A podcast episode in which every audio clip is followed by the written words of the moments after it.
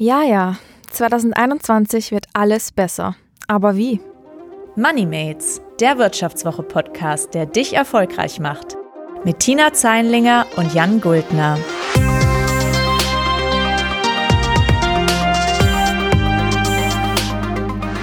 Herzlich willkommen zu Moneymates, zu unserer mittlerweile fünften Folge für uns und zur ersten Folge im neuen Jahr. Ein paar von euch kennen uns ja schon und für die, die zum ersten Mal reinhören, kurz, was machen wir hier eigentlich? Wir sprechen jede Woche an dieser Stelle über Themen, die euch beruflich und finanziell weiterbringen sollen. Mein Name ist Jan Guldner, ich bin Redakteur bei der Wirtschaftswoche. Und ich bin Tina Zeinlinger, Redakteurin bei der Wirtschaftswoche. Und wir hoffen natürlich, dass ihr alle wunderbar ins Jahr 2021 rübergerutscht seid, wenn auch wahrscheinlich deutlich ruhiger als sonst mit weniger Party, Raketen und Raclette. Vielleicht verputzt ihr noch die Reste der Weihnachtsplätzchen, vielleicht liegt ihr faul auf der Couch, vielleicht seid ihr aber auch schon wieder auf dem Weg zur Arbeit. Aber egal, wo ihr gerade seid, wahrscheinlich seid ihr froh, dass 2020 erstmal vorbei ist. Weil das vergangene Jahr, glaube ich, kann man sagen, das war ja für uns alle so ein bisschen ein ganz besonderes Jahr. Die Corona-Pandemie hat uns auf einem Schlag irgendwie so ziemlich alles an Normalität genommen und ich glaube, es ist nicht zu über hm. Und ich glaube, es ist nicht übertrieben zu sagen, irgendwie war plötzlich nichts mehr, wie es einmal war. Tja, das kann man so sagen. Und nicht jeder hat sich zwar mit Covid-19 angesteckt, aber viele kennen Menschen, die es durchlitten haben, manche sogar, die es nicht überlebt haben. Arbeiten, Reisen, Freunde treffen, all das war auch nicht so locker möglich. Es war einfach, ja, solchen Jahr. Irgendwie waren dann auch nicht mal mehr so kleine Dinge wie Hände schütteln oder sich begrüßen ähm, auf der Straße möglich. Nicht mal, wenn irgendjemand was auf der Straße runterfällt, sich da irgendwie zu bücken und dem das aufzuheben und in die Hand zu drücken. Irgendwie hat man dann immer so eine kleine Blockade schon gehabt. Oh Gott, ich will niemanden anstecken und nichts falsch machen. Ja, aber jetzt ähm, genug mit diesen ganzen schwarzen, dunklen Worten. Ich bin mir sicher, Kopf hoch. Mittlerweile ist ein Impfstoff unterwegs und 2021 kann nur alles besser werden. Das hoffen wir und versuchen dementsprechend positiv auf das neue Jahr zu schauen. Ähm, nachdem ja 2020 auch eigentlich nichts von dem geklappt hat, was man sich so vor, vorgenommen hat, äh, wollen wir jetzt aber tatsächlich mal überlegen, wie man das 2021 vielleicht doch schaffen kann. Vielleicht habt ihr ja auch schon ein paar gute Vorsätze fürs neue Jahr. Meistens sind es ja dann eher so banale Dinge, die vor so einer, vor dem Hintergrund von so einer Pandemie eher so ein bisschen, naja, zweitrangig wirken, so mehr Sport machen, Plätzchen abtrainieren, mehr sparen, 50 Bücher lesen, äh, solche Dinge. Wie sieht das bei dir aus, Tina? Hast du schon was überlegt? Also, wenn ich ganz ehrlich bin, muss ich sagen, dass ich mich eigentlich schon die letzten Jahre immer mehr von Neujahrsvorsätzen ähm, verabschiedet habe, weil ich irgendwie gemerkt habe, okay, hat bisher eher so semi-erfolgreich geklappt mit meinen Neujahrsvorsätzen. Warum soll es dieses Jahr irgendwie klappen? Deswegen so wirkliche Neujahrsvorsätze habe ich mir nicht genommen, aber ich denke, es ist irgendwie schon immer so eine zumindest gute Idee, sich zu denken, ja, 2020 ist vorbei, es ist ein Cut, neues Jahr beginnt, ich möchte irgendwas anpacken und unterbewusst nimmt sich, glaube ich, jeder irgendwie so eine Kleinigkeit vor fürs neue Jahr, die er dann hoffentlich auch erfolgreich umsetzen will. Ja, ich glaube, das ähm, ist tatsächlich auch so der Punkt, den du gerade gesagt hast, ist ein schöner Cut. Das hatte ich mir nämlich tatsächlich auch mal so äh, angeguckt, äh, warum eigentlich Menschen Neujahrsvorsätze nehmen. Also warum machen die das eigentlich fürs neue Jahr? Und ähm, dieser Cut, das nennen Psychologen den Fresh Start Effekt. Das ist dann so das Denken, dass halt das neue Jahr so ein unbeschriebenes Blatt ist. Alles kann passieren, alle Möglichkeiten stehen offen und die Fehlschläge von vom letzten Jahr, die sind irgendwie Vergangenheit, vergessen. Das motiviert natürlich. Ne? Und das Einzige, was man sich da halt fragen kann, ist, warum muss dieser Fresh Start immer nur einmal im Jahr sein? Man kann ja auch sagen, weiß ich nicht, jeder Monat ist ein Fresh Start oder jedes neue Semester, jeder Arbeitstag, wenn man so will, oder bestimmte Daten, weiß ich nicht, mein Geburtstag oder weiß ich nicht, das Projekt äh, ist zu Ende, Jahresgespräche mit dem Chef können ja alles frische Starts werden. Ja, wobei, wenn ich denke an so ein Ende von einem Projekt oder ein neues Semester, habe ich mich eigentlich selten fresh gefühlt am Anfang. Aber ja, wie fresh man so einen Start oder einen Restart dann tatsächlich empfindet, hängt wahrscheinlich auch davon ab, wie erfolgreich man diesen Fresh Start dann meistert. Und ich glaube, so ein Fresh Start gelingt eigentlich wirklich den wenigsten. Und das ist auch statistisch belegt, denn tatsächlich hat äh, bei einer Statista-Umfrage nur ein Fünftel der Menschen gesagt, dass sie ihre guten Vorsätze in der Vergangenheit nicht gebrochen haben. Das heißt also, die meisten haben es nicht geschafft und ein paar, also das haben sie dann auch so ein bisschen aufgeschlüsselt, wie lange sie es geschafft haben. Und die meisten schaffen es immerhin ein paar Wochen. einige sind tatsächlich sogar schon in der Silvesternacht an ihren guten Vorsätzen gescheitert. Kann man sich auch fragen, Oh was da passiert ist. Naja, also so schlimm war es bei mir eigentlich noch nie. Also, dass ich jetzt direkt am 31.12. irgendwie meine Neujahrsvorsätze dann kurz nach 0 Uhr gebrochen habe. Ich meine, abgestürzt ist wahrscheinlich schon mal jeder in der Silvesternacht, aber so wirklich Neujahrsvorsätze durchgehalten habe ich schon ein bisschen länger. Also ich würde sagen, so eine Woche geht meistens gut, vielleicht auch 14 Tage. Gerade so, wenn man noch nicht so im Alltag drinnen ist, vielleicht auch noch Ferien hat von der Uni, da kann man dann auch gut die Bücher lesen, die man zu Weihnachten geschenkt bekommen hat. Aber sobald dann irgendwie der Alltag losgeht, ja, Buch, ciao und liegt wieder am Nachtkastel. Ja, und damit eure Bücher nicht auf dem Nachtkastel oder Nachttisch, wie man hierzulande sagt, liegen bleiben, haben wir uns ein paar Ideen überlegt, äh, wie Tina und wie ihr schaffen könnt, äh, dass eben eure Ziele dieses Jahr ein bisschen länger halten als zwei Wochen. Und das ganz Besondere diese Woche ist auch, dass ich für meinen Selbstversuch nicht mal einen externen Experten einladen habe müssen, denn mein persönlicher Motivationscoach, der sitzt diesmal direkt vor mir und eigentlich, ja, jede Woche sitzt er direkt vor mir. Das ist nämlich der Jan. Also ja, Coach ist vielleicht ein bisschen, ein bisschen übertrieben, aber ich habe zumindest schon mal öfter darüber geschrieben, wie man Ziele setzt und erreicht und immer mal wieder mit Forschern also Psychologen, Ökonomen gesprochen und äh, sozusagen aus deren Forschung mal so ein bisschen mich inspirieren lassen, was helfen kann, um die guten Vorsätze tatsächlich einzuhalten. Und ein paar Strategien, die eben dann auch wissenschaftlich belegt sind äh, und einem da durchaus weiterhelfen können, schauen wir uns jetzt mal an. Ich bin gespannt. Ja, also zuerst mal muss man ja eigentlich wissen, was nehme ich mir eigentlich vor? Welche Ziele habe ich? Wie sieht das bei dir aus, Tina? Also jetzt so ganz spontan fällt mir ein, ich will weniger arbeiten. Sehr gut. Ich will äh, mehr Zeit für mich haben, irgendwie mal nicht am Abend die letzte bei der Kasse beim Edeka sein, weil ich ziemlich spät aus der Arbeit gekommen bin. Ähm, ich will mir auch abends mehr Zeit nehmen für mich, öfter mal für mich kochen, damit ich auch mal ein bisschen so runterfahren kann und nicht immer so total überhetzt irgendwie ins Bett falle. Also so ein bisschen mehr Zeit wäre schon ganz nett. Und als Moneymate habe ich natürlich auch ein finanzielles Ziel, sage ich mal. Und zwar will ich zum ersten Mal 2021 meine Steuererklärung abgeben. Das habe ich nämlich, ehrlich gesagt, tatsächlich noch nie gemacht. Eieiei, das ist doch so eine tolle Beschäftigung, Steuererklärung machen. Kann ich gar nicht verstehen, dass man das nicht schafft. Ja, ich bin gespannt. Also ich habe es ja leider noch nie erleben dürfen. ja, das sind ja schon mal jetzt ein ganzes Bündel an Zielen eigentlich. Ähm, und alle sehr nachvollziehbar. Wir müssen jetzt, glaube ich, mal ein bisschen Ordnung reinbringen. Zum Beispiel wäre ein Tipp da aus der Forschung, um das so ein bisschen zu sortieren, dass man erstmal überlegt, was sind da eigentlich jetzt übergeordnete Ziele und was sind untergeordnete Ziele. Und dann schauen, wie kann man diese gut zusammenbringen, dass man sozusagen mit einem Rutsch mehrere Ziele vielleicht sogar abhandeln kann. Okay, ähm, übergeordnet, untergeordnet, äh, was kann ich mir da genau darunter vorstellen? Also du hast ja zum Beispiel gesagt, du willst weniger arbeiten, was ich gut verstehen kann, äh, und mehr selbst kochen, was ich auch sehr gut verstehen kann. da könnte man ja als übergeordnetes Ziel destillieren, du willst dein körperliches, seelisches Wohlbefinden steigern oder? Ja, klingt gut. Vor allem destillieren klingt auch sehr küchennah. ja, das stimmt.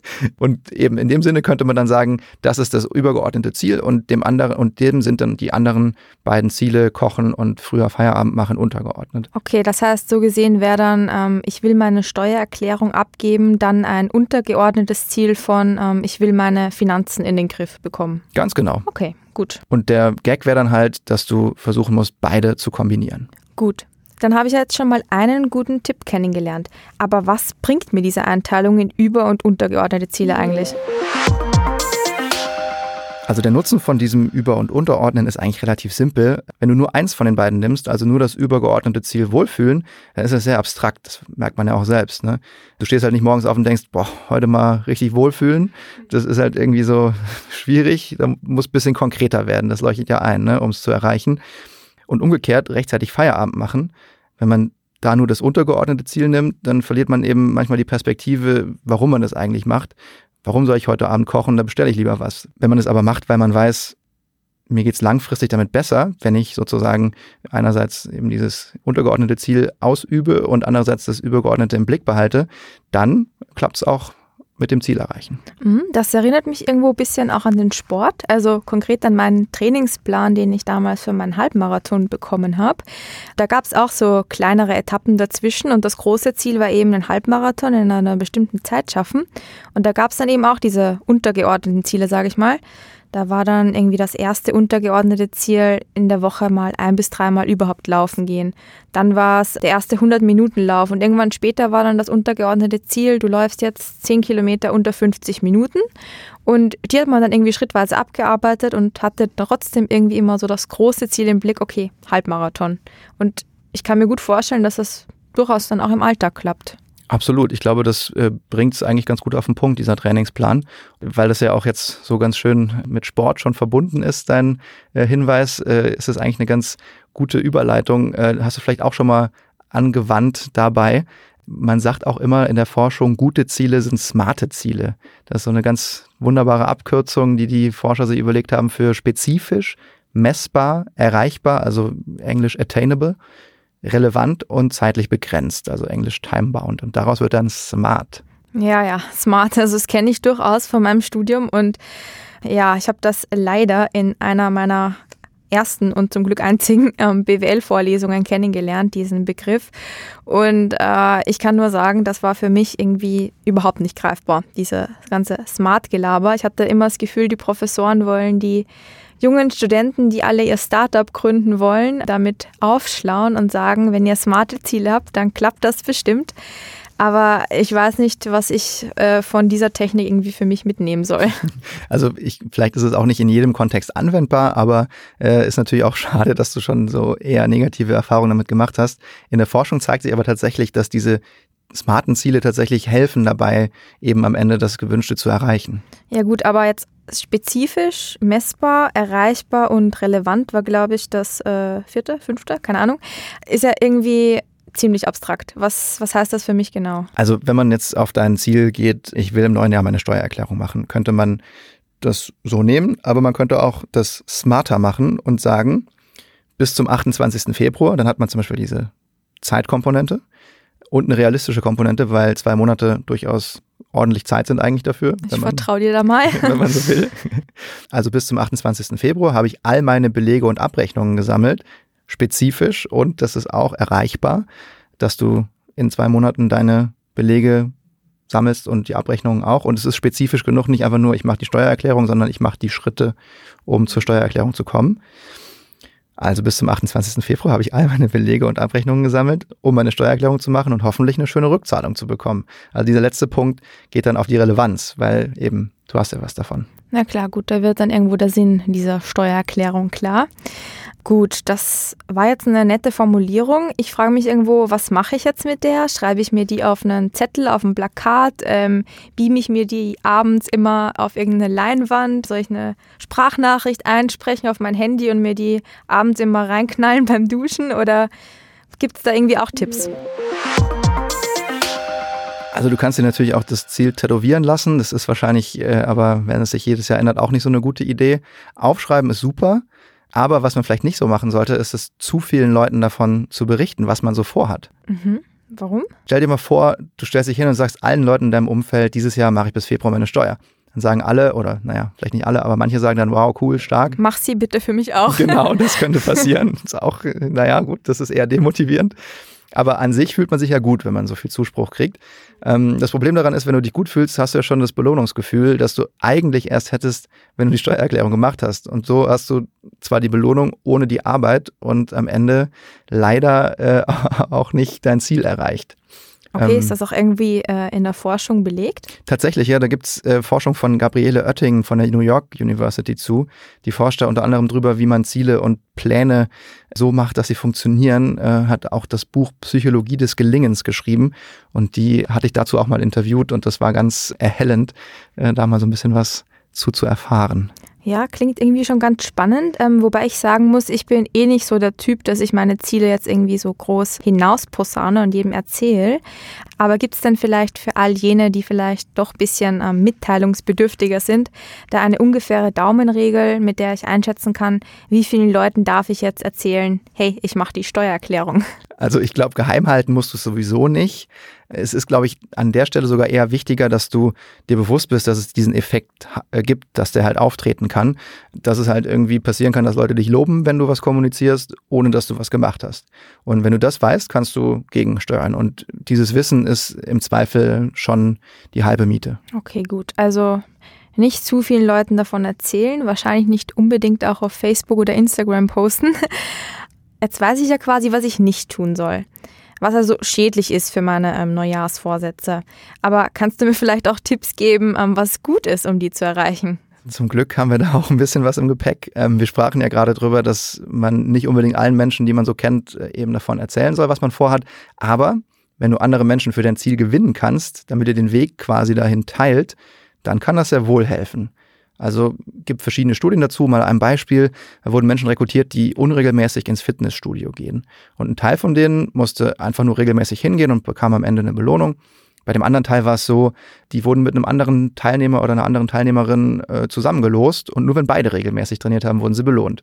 Und das Ende vom Lied war dann halt eben, wie man vielleicht auch erwartet, wenn andere Menschen von deinem Ziel abhängig sind, tust du auch mehr, um es zu erreichen. Du stehst quasi sozial unter Druck. Klingt ein bisschen nach Gruppenzwang. ähm, ja, wenn man denkt, dass das auch mal was Gutes sein kann, schon ein bisschen erstaunlich, weil ja in der Pubertät Gruppenzwang Rauchen, Alkohol, sage ich nur. Da heißt es ja immer, Gott, Gruppenzwang, pass auf, mach das ja nicht. Aber anscheinend zeigt sich der Gruppenzwang bei den Neujahrsvorsätzen ja von seiner Schokoseite. Ja, du sollst dir vielleicht nicht als Ziel setzen, zu rauchen anzufangen. Das ist vielleicht so die Lektion daraus. Keine Sorge. Gut, also sozialer Druck. Ich denke jetzt wieder an die Steuererklärung und an das Kochen am Abend oder auch ein bisschen das ähm, besser runterkommen. Wie soll das bitte funktionieren? Ich meine, vielleicht finde ich ja eine Selbsthilfegruppe im Internet, ähm, wo sich Leute engagieren und sagen, ja, wir setzen uns zusammen Anfang Februar und machen jetzt zusammen deine Steuererklärung. Oder ich rufe dich ähm, jeden Abend an um 19 Uhr und sage, Jan, so, Feierabend, wir klappen jetzt den Laptop zu und gehen nach Hause.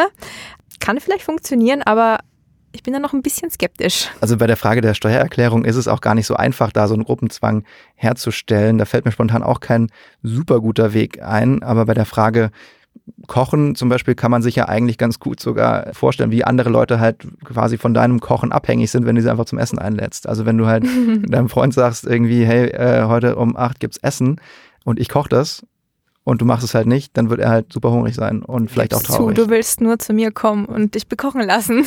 Das äh, sei jetzt mal dahingestellt. Aber du kannst auf jeden Fall, glaube ich, halt andere Menschen in deine Ziele äh, einbeziehen, ganz gut eigentlich in solchen, in solchen, wie soll man sagen, sozialen Fragen. Äh, bei der Steuererklärung bin ich mir nicht ganz sicher, wie, wie das schlau geht, aber eben auch nicht jeder Tipp hilft bei jedem Ziel.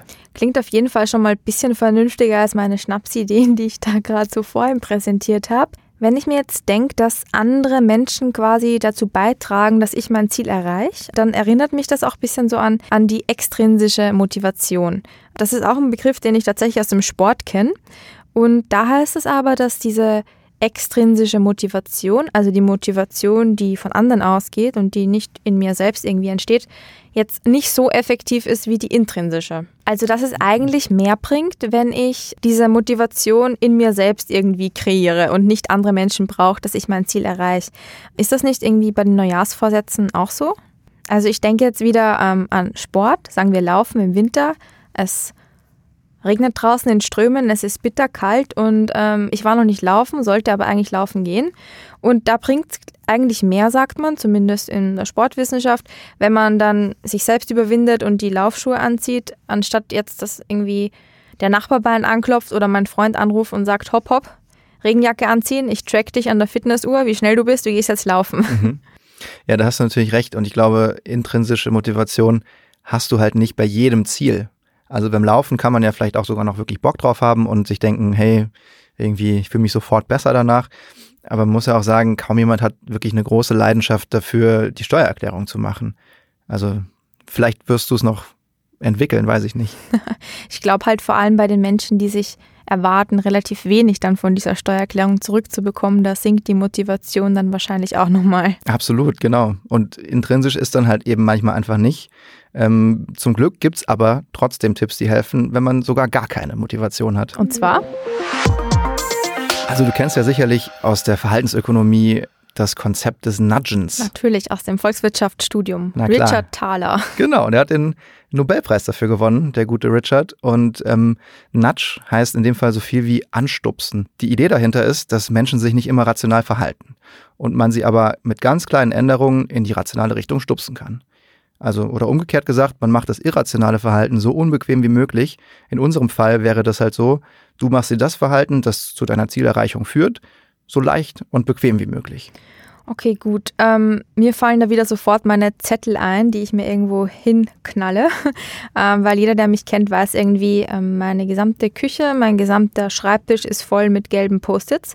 Teilweise nicht nur mit To-Dos, sondern auch irgendwie mit so netten Zitaten. Ich habe das irgendwie gern, so kleine Motivationssprüche oder nette Ideen, die mich an irgendwas erinnern oder zu irgendwas anhalten. Wäre das so ein sinnvoller Nudge? Das ist auf jeden Fall irgendwie ganz nett und irgendwie eine gute Idee, aber nicht immer sind das so die Nudges, die ich meine. Also ich glaube, das ist nicht das, was man genau darunter versteht. Okay, ich hätte da jetzt so an ein Zitat gedacht, zum Beispiel beim Kochen. Finde ich sehr schön, klingt jetzt vielleicht ein bisschen poetisch, aber ich muss das jetzt einfach sagen. Kochen ist eine Kunst, genießen ein Glück und Zusammensein ein Geschenk. Das ist natürlich hochpoetisch und hat jeden Platz auf deinen Post-its verdient. Tatsächlich ist aber das, was man unter einem, also das kann durchaus sein, dass das dir Lust aufs Kochen macht, aber es erleichtert dir das Verhalten ja nicht in dem Sinne, wie es ein Nudge eigentlich vielleicht tun sollte. Okay, gibt es da irgendwie dann andere Ideen? Hast du bessere Ideen als meine Post-its? also in dem Fall wäre vielleicht eine Empfehlung, ähm, dass du sozusagen die Standardeinstellung den Default für bestimmte Verhaltensweisen änderst. Also das berühmte Beispiel ist, glaube ich, sogar aus Österreich, wenn ich mich nicht täusche. Die Organspende ist dort quasi, du bist automatisch Organspender und musst aktiv sagen, ich bin kein Organspender, richtig? Ähm, ich weiß nicht, ob das in Österreich der Fall ist. Ich glaube, es wurde mal diskutiert. Okay. Ist jetzt, äh, glaube ich, noch nicht eingeführt, musste ich aber ehrlich gesagt nachgucken. Aber ich kenne das am Beispiel mit den Organspenden tatsächlich, auch aus meinem Studium. Ja, ja, ja da mhm. spricht man dann, also das ist irgendwie relativ einleuchtend und in dem Fall ist sozusagen eben der, der Standard ist halt sozusagen der rationale, gesellschaftlich erwünschte Zustand. Und jetzt könnte man halt sagen, du könntest deine Ziele auch so verändern. Also wenn du mehr kochen willst, bestell dir zum Beispiel standardmäßig jede Woche automatisch eine Kochbox oder eine Gemüsekiste beim Bauernhof. Das heißt, jedes Mal, wenn du diese Kiste kriegst, hast du den Stupser, koch mal was, koch mal mehr. Und immer wenn du den Kühlschrank auch aufmachst, siehst du, ah, hier ist auch noch quasi sowieso ganz viel Zeug zum Kochen. Ich muss es irgendwie wegkriegen. Und äh, man hat sozusagen sich selbst so ein bisschen in diese Richtung einen Stupser gesetzt. Ja, das klingt irgendwie schon clever, vor allem bei, wenn ich jetzt an Gemüse denke, das verdirbt ja dann auch ähm, relativ schnell. Das heißt, man kann dann auch nicht sagen, okay, wenn es heute wieder mal später wird, dann koche ich doch nicht. Tatsächlich hast du aber jetzt mit dem Satz schon einen nächsten Schritt, einen nächsten Trick angesprochen, nämlich die Wenn-Dann-Pläne. Oh war ja. ja. Ich fühle mich mittlerweile echt wie beim Psychologen. ja, dafür habe ich die Ausbildung nicht, das tut mir leid. Aber äh, mit vielen Psychologen gesprochen. Vielleicht hilft das. Okay, also wenn dann, was, was ist da so gefährlich dran? Also eigentlich ist an Wenn-Dann-Plänen gar nichts schädlich, gar nichts gefährlich, wenn man das so will. Man muss sie nur richtig formulieren. Die Idee hinter diesen Wenn-Dann-Plänen stammt von dem Psychologen Peter Gollwitzer, der dazu viel geforscht hat und der hat bemerkt, dass es manchmal total gute und kluge und auch smarte Ziele gibt, die man sich setzt, aber trotzdem nicht erreicht. Und sein Lösungsvorschlag war dann so, man sollte sich fragen, welche Hindernisse einem eigentlich auf diesem Weg zum Ziel begegnen könnten und sich dann für die wichtigsten dieser Eventualitäten eine Strategie überlegen. Also das Problem, was er so da äh, im Hinterkopf hat, hat, glaube ich, mal der Profiboxer Mike Tyson so schön skizziert. Der hat gesagt, jeder hat einen Plan, bis er einen aufs Maul kriegt. Und das ist ungefähr das, was äh, Gollwitzer da versucht, zumindest äh, zu beheben. Kommt zwar nicht immer ein Schlag auf die Mütze dazwischen, aber doch irgendeine Ablenkung, was ähnliches, mit dem man nicht rechnet. Und ähm, das führt dann dazu, dass man sein Ziel aus den Augen verliert. Und wenn man diese Hürden sich vorher schon mal vorstellt, kannst du dir überlegen, was du dann machst. Okay, also was schlägst du jetzt konkret vor, wenn ich wieder mal eine aufs Maul bekomme?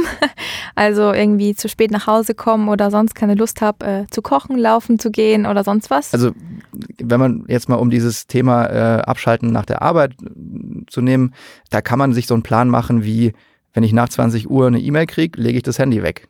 Einfach um mal aus diesem Automatismus rauszukommen, sofort, oh Gott, eine E-Mail, ich muss jetzt irgendwie wieder Arbeitsmodus und zurückschreiben und alles irgendwie sofort wieder bearbeiten. Stattdessen einfach mal Handy weglegen, automatisch quasi auch, weil man diesen Wenn-Dann-Plan hat und mal nachdenken, ist es eigentlich überlebenswichtig und wenn nicht, dann tue ich es weg und lese es morgen. Mhm. Was mir in dem Zusammenhang schon total geholfen hat, war diese Erinnerungen auf dem iPhone. Ich denke, ihr kennt sie alle. Die sind bei mir immer am Sperrbildschirm aufgepoppt und ich habe die jetzt einfach so eingestellt, dass ich die nur noch sehe, wenn ich in dieses Notification Center gehe, also quasi von oben den Bildschirm so runterziehe. Ähm, das hat mir eigentlich schon total Stress genommen, so vor allem jetzt über die Weihnachtszeit. Weil da nicht ständig irgendwer direkt in deiner Hosentasche dich anpiekst und sagt, hey, hallo. So ist es. Okay, jetzt habe ich ja von dir schon einige Tipps bekommen, Jan. Also erster Tipp war übergeordnete und untergeordnete Ziele irgendwie so im Blick behalten und kombinieren. Dann smart sollen meine Ziele auch noch sein. Eine Gruppe soll ich mir suchen, die dann schön Gruppenzwang ausübt. Mich selbst natschen. Ja, ich weiß nicht, gibt es noch was? Ähm, vielleicht was bisschen greifbareres, weil diese ganzen smarten Ziele, übergeordnete, untergeordnete, also ich bin eher so jemand, der braucht irgendwas, wie soll ich sagen, einen, der einem in den Hintern tritt. Also wieder Beispiel Sport. Wenn ich mit anderen Leuten laufen gehe oder auch mit meinem Freund und der läuft mir hinterher, dann laufe ich mit dem gefühlt irgendwie 30 Sekunden schneller auf einen Kilometer. Also ich glaube, ich brauche auch bei meinen Neujahrsvorsätzen so ein bisschen eine Schocktherapie. Naja, es gibt tatsächlich auch noch die schweren Geschütze. Man kann sich auch selbst bestrafen, wenn man es nicht schafft, seine Ziele zu erreichen. Und das sogar öffentlich. Da gibt es so ein paar Plattformen, zum Beispiel Stick, Oh, mit ja. 2K. Ja. Klingt schon gefährlich. Das ist auch gefährlich. Das ist nämlich gegründet von Verhaltensökonomen der Uni Yale. Und man muss dort seine Ziele veröffentlichen und regelmäßig den Fortschritt posten. Und wenn man nicht vorankommt, dann hast du halt vorher irgendwann mal, als du die Ziele eingestellt hast, äh, gesagt, ich werde, wenn ich das nicht erreiche, einen Geldbetrag an Organisation XY spenden, das kann eine gemeinnützige Organisation sein, es kann aber auch eine Organisation sein, die du komplett verabscheust. Okay, das heißt, ein Dortmund-Fan muss dann zum Beispiel an Schalke 04 irgendwie 1000 Euro spenden, wenn er seinen Neujahrsvorsatz nicht einhält, oder wie? Das wäre jetzt in meinem Fall, glaube ich, passend, genau, ja. Oh, war ja gut. Also, wenn ich da so an mich denke, ich glaube, wenn ich es nicht schaffe, eine Steuererklärung zum Beispiel abzugeben, dann würde ich mir vielleicht ein Abo von einer konkurrierenden Zeitschrift kaufen.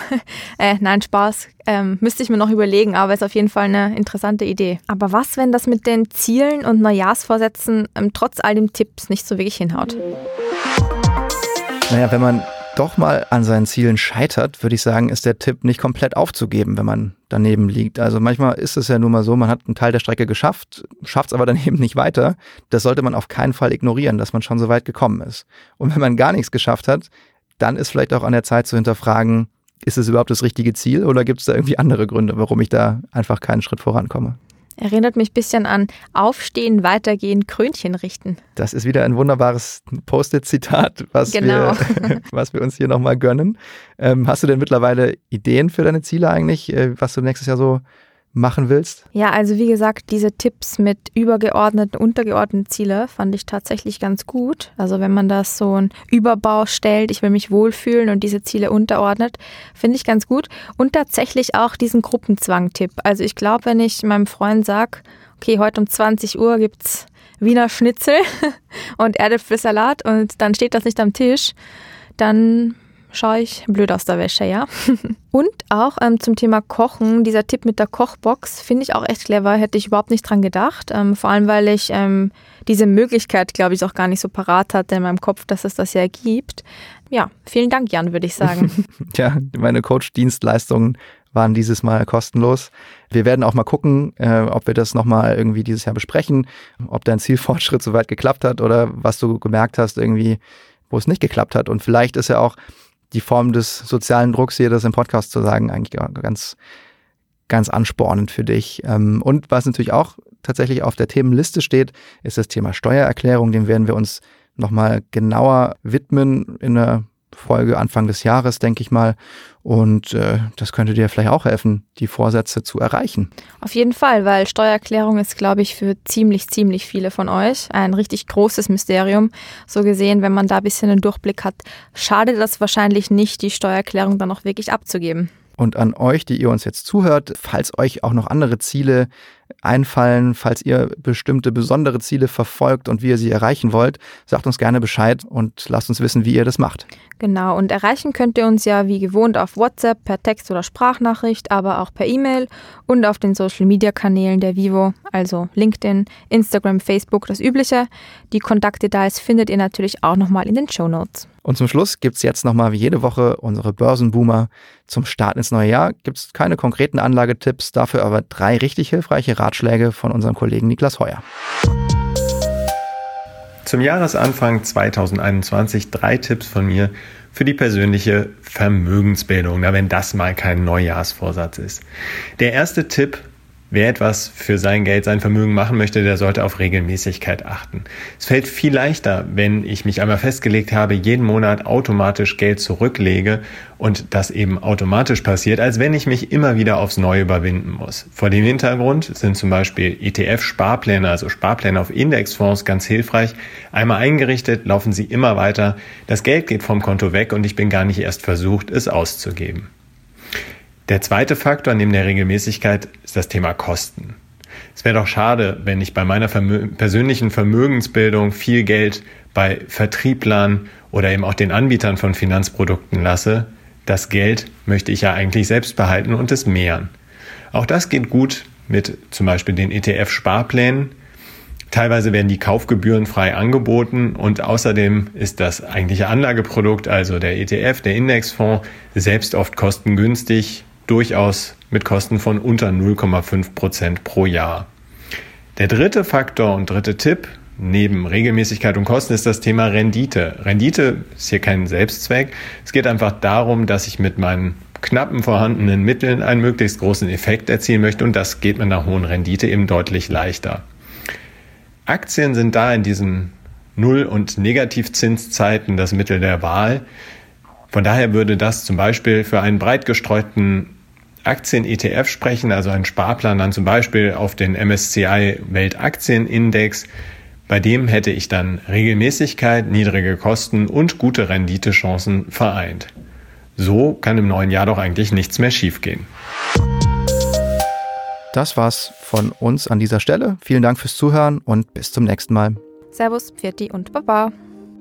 Das war MoneyMates, der Wirtschaftswoche-Podcast, der dich erfolgreich macht, mit Tina Zeinlinger und Jan Guldner, produziert von Anna Hönscheid.